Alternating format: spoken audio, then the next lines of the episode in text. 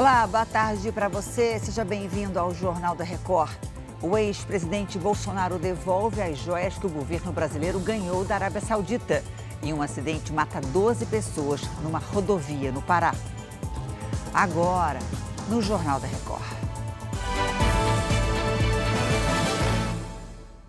Oferecimento: Bradesco. Renegocie suas dívidas com condições especiais.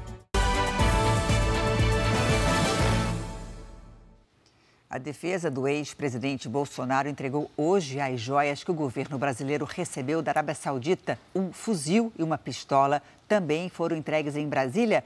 Boa tarde para você, Mara Mendes. E agora? Oi, Janine, boa tarde. Agora, as armas dadas pelos Emirados Árabes em 2019 serão, serão periciadas pela Polícia Federal. Quanto ao conjunto formado por um relógio, abotoaduras, caneta e outros itens de ouro, já está guardado e protegido. A entrega foi uma determinação do Tribunal de Contas da União. Os presentes entraram no Brasil com a comitiva presidencial e não foram declarados à Receita Federal.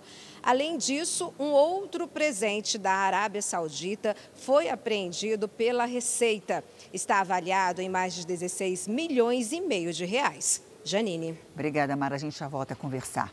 A prévia da inflação recuou em março em relação a fevereiro, passou de 0,76% para 0,69%. Paloma Poeta, boa tarde para você. E quanto ao acumulado? Oi, Janine. Boa tarde a você e a todos que nos acompanham. Olha, Janine, no acumulado dos últimos 12 meses também houve desaceleração. Foi de 5,63% para 5,36%. Em março, dos nove grupos pesquisados, oito tiveram alta em relação a fevereiro. O maior impacto veio do setor de transportes. O índice chamado IPCA 15 teve a menor variação para um mês de março desde 2020, quando começou a pandemia da Covid aqui no Brasil. Janine. Obrigada, Paloma. Doze pessoas morreram num acidente entre um micro-ônibus e um caminhão numa rodovia no Pará. Quatro ficaram feridas, entre elas uma criança. O Carlos Brito tem as informações.